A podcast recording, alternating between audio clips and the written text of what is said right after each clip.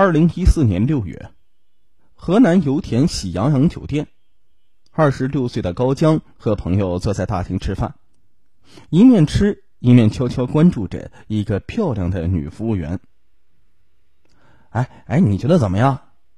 我小姨子的朋友，看上就让她介绍。哎呀，这不错啊，身材好，哎，模样也俊俏。据说是孤儿，性格也挺好。女孩呢，袅袅婷婷的从他们面前走了过去，青春的香气扑鼻。那一瞬间，高江在心里拍了板儿。几天之后，由这位朋友的小姨子撮合，高江和宗小茹正式见面了。宗小茹果然话不多，性格腼腆，温婉的坐在那儿，却很机警的洞察大家的需要。交往下来，高江对宗小茹的好感频频的加分。高江是唐河县人，由泥瓦匠做起，慢慢的拉起了一支小队伍，又经营一家小型砂石厂，在南阳有房有车，生活滋润。二十一岁的宗小茹啊，漂亮单纯，家在毗邻油田的朱沟村。上初二那年，父亲宗国云和养母相继患病，撒手人寰，从此他一个人孤苦伶仃，因而呢有点自卑。但是小有成就的高江正需要这样一个年轻漂亮、不谙世事的仰慕者。出于疼爱呢，高江让他辞去工作，将婚嫁之事提上了日程。十一月底的一天下午。高江办事的时候啊，看到宗小茹的电动车停在了喜羊羊酒店门口，以为他去找过去的同事叙旧，便打电话问他：“晚上叫几个同事，我请你们吃饭。”不料啊，宗小茹告诉他自己在外地办事。高江很是疑惑。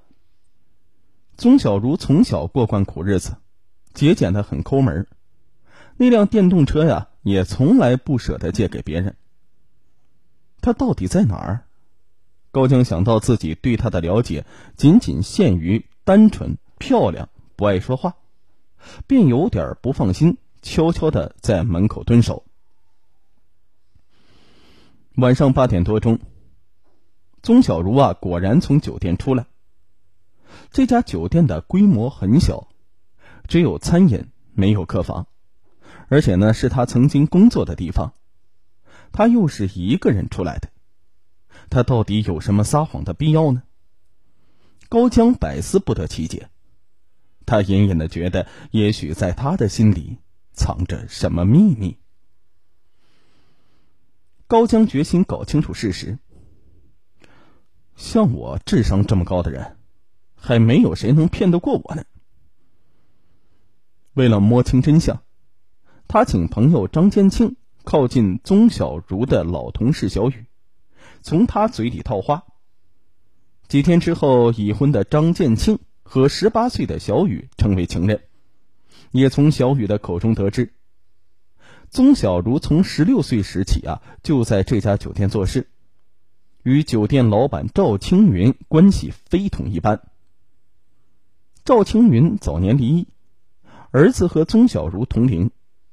宗小茹在舅舅和舅妈的抚养之下长大，舅舅和舅妈对这段恋情强烈的反对，宗小茹不得不和赵青云分手。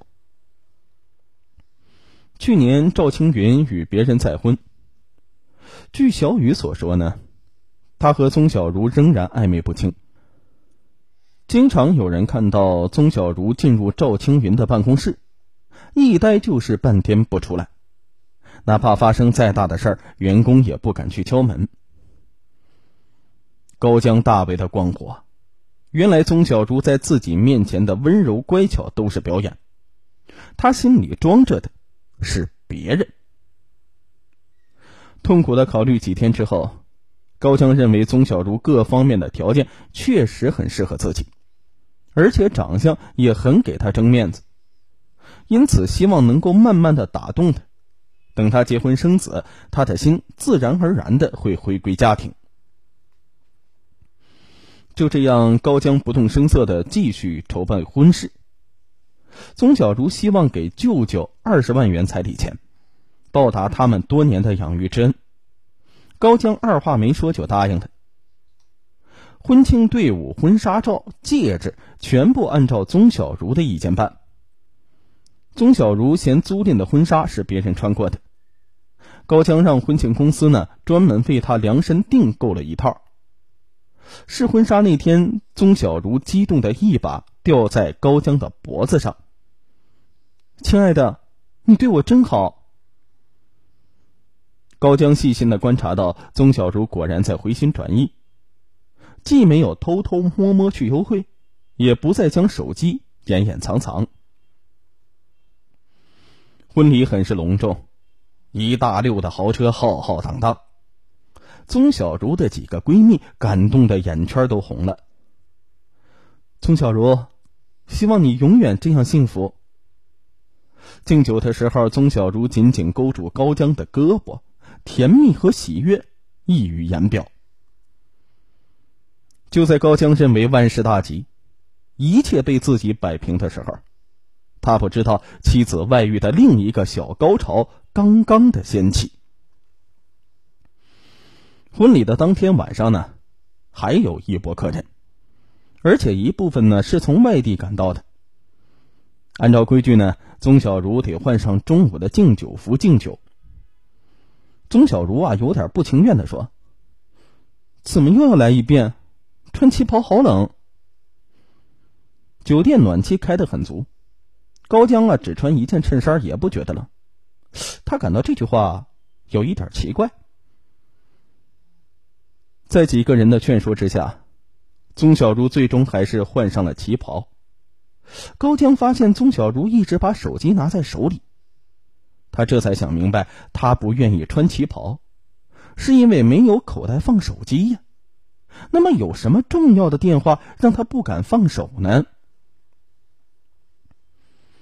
一轮敬酒之后，宗小如已经微醉，高江趁机将他披上了外套。